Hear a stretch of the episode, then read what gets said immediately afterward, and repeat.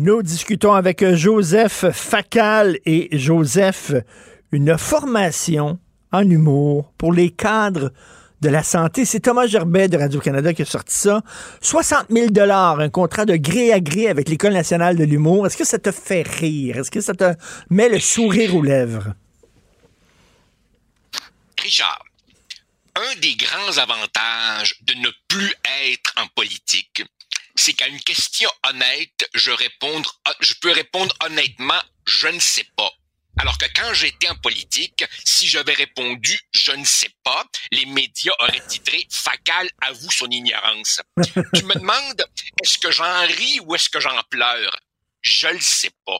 Mais assurément, assurément, dans la rubrique euh, quand la réalité rattrape et dépasse la fiction, celle-là est dure à battre, car évidemment, toi, moi et combien d'autres avons spontanément pensé à mon film de Denis Arcand favori, L'âge des ténèbres, 2007, quand Christian Bégin, fonctionnaire d'une société d'État qui s'appelle Humour Québec, ça ne s'invente pas. Humour Québec vient faire une formation en rire thérapeutique à tous ces fonctionnaires qui sont des espèces de cadres momifiés, totalement dépressifs, parmi lesquels évidemment celui joué par Marc Labrèche.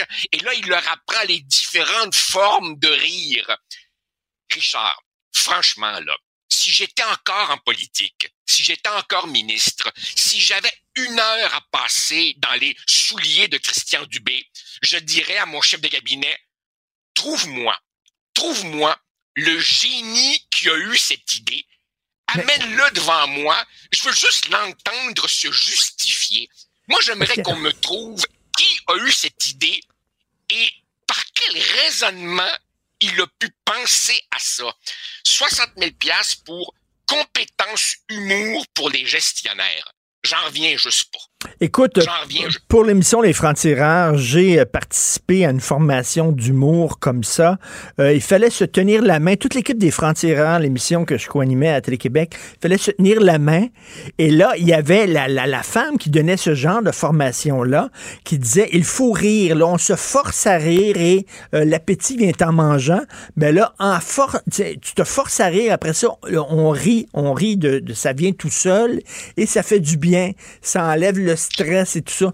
Une vaste niaiserie. Et ça, c'est parce que les, les, les, sociétés d'État ou bon, euh, ils doivent dépenser un certain pourcentage de leur budget à des formations. Et là, il y a des gens qui ont vu le Klondike là-dedans et qui offrent des formations de n'importe quoi, des cristaux, du rire, du somnambulisme, n'importe quelle niaiserie. Moi, moi, moi, moi, Richard, après, euh, l'Office de consultation publique de Montréal, qui essayait de nous faire croire qu'un voyage au Mozambique était justifié pour améliorer nos compétences en démocratie participative, euh, je pensais avoir tout vu avec ça. Visiblement non, je suis encore naïf.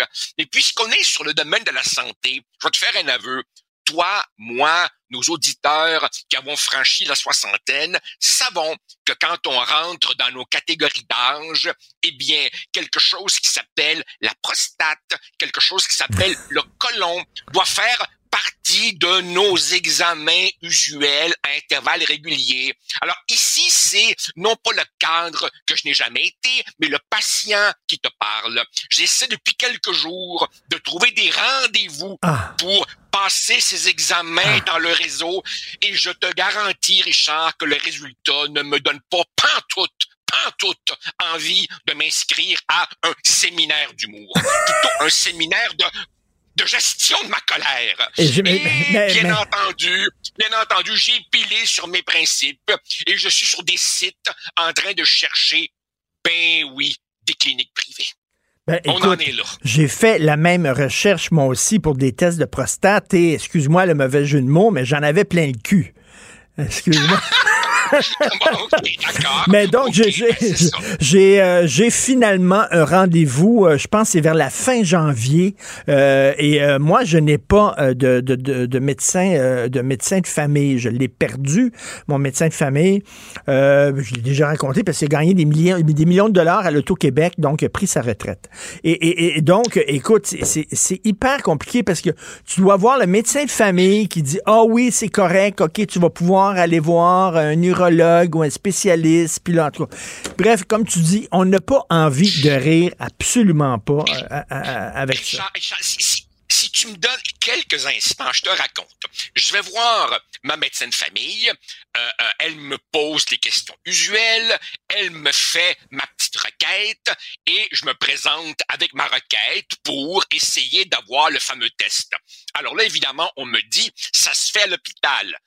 OK, parfait. Et là, on me dit, vous devez appeler le centre de rendez-vous euh, qui centralise donc toutes les demandes dans la région où j'habite maintenant. Très bien, j'appelle.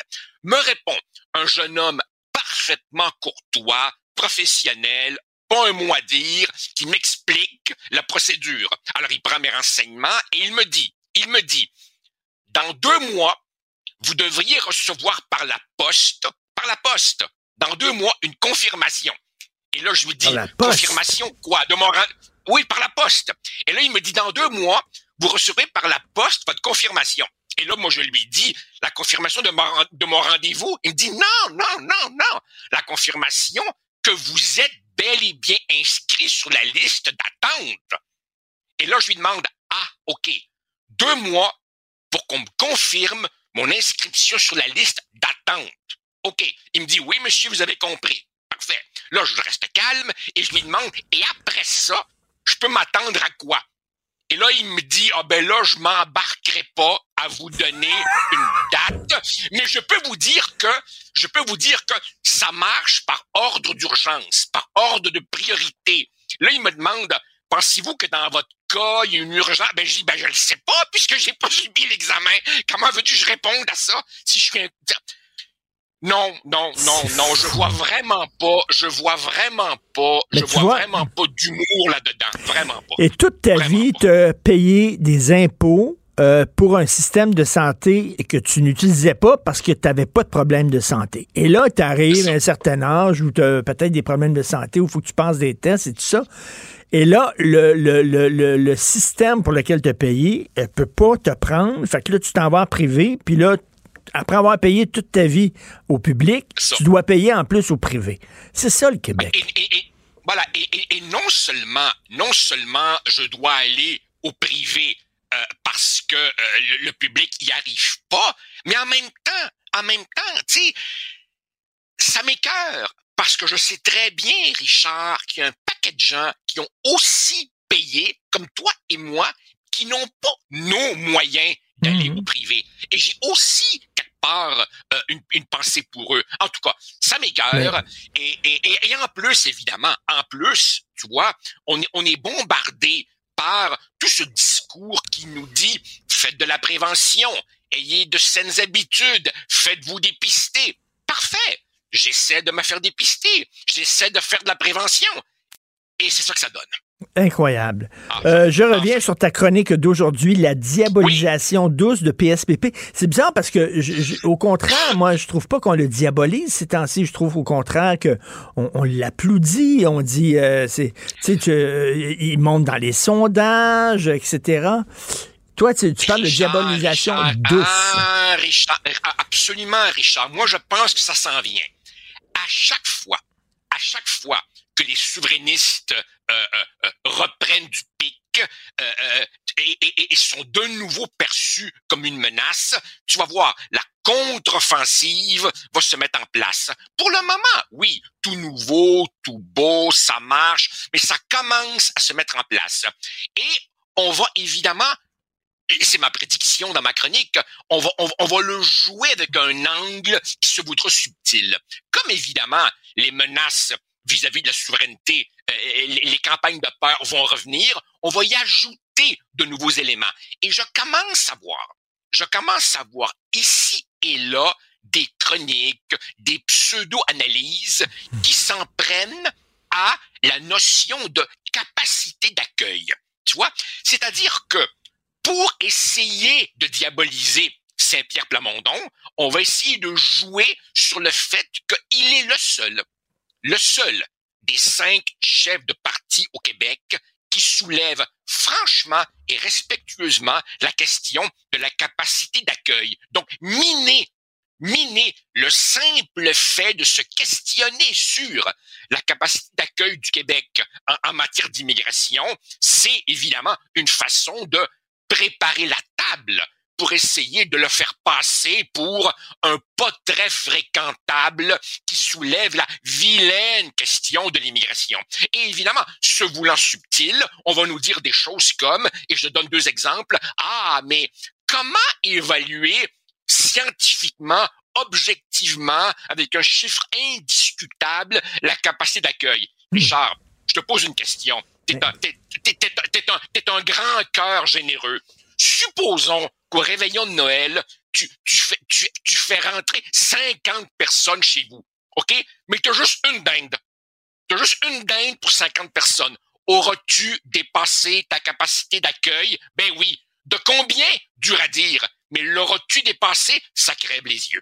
Alors, tu vas voir, les, la mais, elle se prépare. Les cinémas ont une capacité d'accueil, les salles ont une capacité d'accueil, les ascenseurs ont une capacité d'accueil. C'est écrit sur l'ascenseur, pas plus que tant de personnes ou tant de livres dans l'ascenseur. Il faut toujours tenir compte de la capacité d'accueil. Richard, pour être bien précis, dans ma chronique de ce matin, je fais référence à un, article absolument délirant, délirant, euh, paru dans le Devoir du 11 novembre. Notre ami Mathieu Bocoté a qualifié cet article de lunaire. Comme souvent, Mathieu est trop gentil. C'était pas lunaire, c'était un véritable torchon. C'est un, texte de Fabien Leglise. Voilà. dans cet article, il cite principalement un chercheur français français, on est au Québec, là. Non, non, ici, c'est un chercheur français qui, ici, roulement de tambour, tu devines la tarte à la crème. Oh mon Dieu, se questionner sur la capacité d'accueil, c'est de reprendre le discours du Front National et de Jean-Marie Le Pen. C'est subtil, hein? Eh ben, tu vas voir. Si le PQ continue à monter dans les sondages, euh, euh, et on va, on va ressortir, on va essayer de réactiver cette idée que hmm, évoquer la question identitaire, évoquer euh, la, question de, la capacité d'accueil, c'est un questionnement absolument euh, euh, toxique et qui dévoile la vraie nature du projet souverainiste. Ça s'en vient. Fabien Leglise, ben là, je, parle de lui parce que c'est lui qui écrit le texte, mais je pourrais parler de d'autres personnes. Est-ce qu'il a une porte devant son appartement? Où il a des portes tournantes? Est-ce qu'il a une porte? Quand il quitte chez eux, est-ce qu'il barre sa porte? Est-ce qu'il euh, est-ce que n'importe qui peut rentrer chez lui dans sa maison? Est-ce qu'il laisse rentrer n'importe qui en disant venez euh, vous réchauffer cet hiver, rentrez chez nous? veut dire, tu sais, à un moment donné, là, est-ce que il montre l'exemple? Voilà. Ben, voilà, ce serait bien de lui poser la question. Tu, tu verras également, c'est extrêmement intéressant, Richard, dans ce débat sur l'immigration, la langue, la capacité d'accueil, etc., tu verras que chacun a ses experts. Et ça, c'est un phénomène sur lequel il serait intéressant de se pencher. Les gens qui sont essentiellement des militants d'une cause, mais qui très habilement pensent dans les médias titre d'expert. Alors évidemment, à chaque fois, à chaque fois que euh, tu t'inquiéteras, par exemple, de l'état du français au Québec, à chaque fois que tu t'inquiéteras du peut-être trop grand nombre d'immigrants reçus, les, les médias qui voudront te contredire vont toujours nous sortir le démographe Piché, le démolinguiste Jean-Pierre Corbeil. C'est toujours les mêmes figures qui sont interviewées. Enfin. Et en terminant, euh, un documentaire sur Buffy Sainte-Marie, la fausse autochtone, hein, ça a été révélé par la, la CBC, c'est une fausse autochtone. Toute sa carrière, elle a dit qu'elle était autochtone, c'est totalement faux. Donc, il y a un documentaire sur elle qui vient de remporter un prix. Richard, Richard, le documentaire a été réalisé avant, avant qu'on sache qu'elle ment depuis un demi-siècle. D'accord, ok, je peux comprendre. Les réalisateurs se sont laissés abuser, ils sont pas les seuls. Mais le documentaire a été récompensé après, après qu'on ait su qu'elle est blanche, américaine, née au Massachusetts, pas née pas toute sur une réserve en Saskatchewan. Les documents, on les a et sa famille, depuis des années, dit c'est pas vrai. Alors, malgré la supercherie, on donne quand même un prix. Et, comme le soulignait je ne sais trop qui, en jouant à l'icône autochtone, en ayant une énorme visibilité, elle a privé combien de vrais artistes autochtones de contrats, de scènes, de tournées, etc. Écoute, l'Autochtone qui est allé chercher euh, l'Oscar du meilleur acteur pour Marlon Brando aux Oscars, elle n'était pas autochtone. L'Autochtone qu'on voyait dans les années 70 dans les pubs environnementales aux États-Unis qui pleurait en regardant la pollution aux États-Unis était italien. Il n'était pas autochtone. Euh, Grey Hall. Souviens-toi, Grey Hall, c'est un des personnages euh, fondateurs de la culture canadienne. On disait que c'était pas autochtone pantoute. C'était un blanc. on dirait qu'il y a une mode de gens qui se font passer des Autochtones parce que c'est en mode. Oui, oui, t'as oui, remarqué, hein, il y, a la mauvaise appropriation culturelle, oui. puis il y a la bonne appropriation culturelle. Tu vois, ça, c'est vraiment, c'est vraiment frappant de notre époque. C'est pas juste le moralisme dégoulinant, c'est le moralisme à géométrie variable. Ben, au nom de certaines, au nom de certaines causes, là, on peut mentir. C'est ça. Ton enfant de 8 ans, s'il se déguise en, Cherokee à l'Halloween, c'est épouvantable, mais une chanteuse peut euh, remporter des prix partout à travers le monde pendant 40 ans. Euh, en se faisant ah passer pour un autochtone, puis on va dire, bah, est-ce qu'on... Euh, depuis le, depuis le, reportage de CBC, on n'a pas demandé à Buffy Sainte-Marie de retourner ses médailles puis ses prix qu'elle a gagnés à travers les années. Pas en tout. On n'a pas demandé. Et, et, il s'est même trouvé des gens pour la défendre. Alors ça, vraiment, il faudra me l'expliquer. Enfin. Ça, c'est ce qu'on appelle... On en est là, Richard. Toi qui es écrivain, ça, c'est ce qu'on appelle, ce qu'elle a fait, Buffy Sainte-Marie, ce qu'on appelle vivre de sa plume. Ouais. Bodum, bodum. Voilà. Voilà. On en est là. de sa plume amérindienne. Merci beaucoup. J'aime mon public. Salut, Joseph.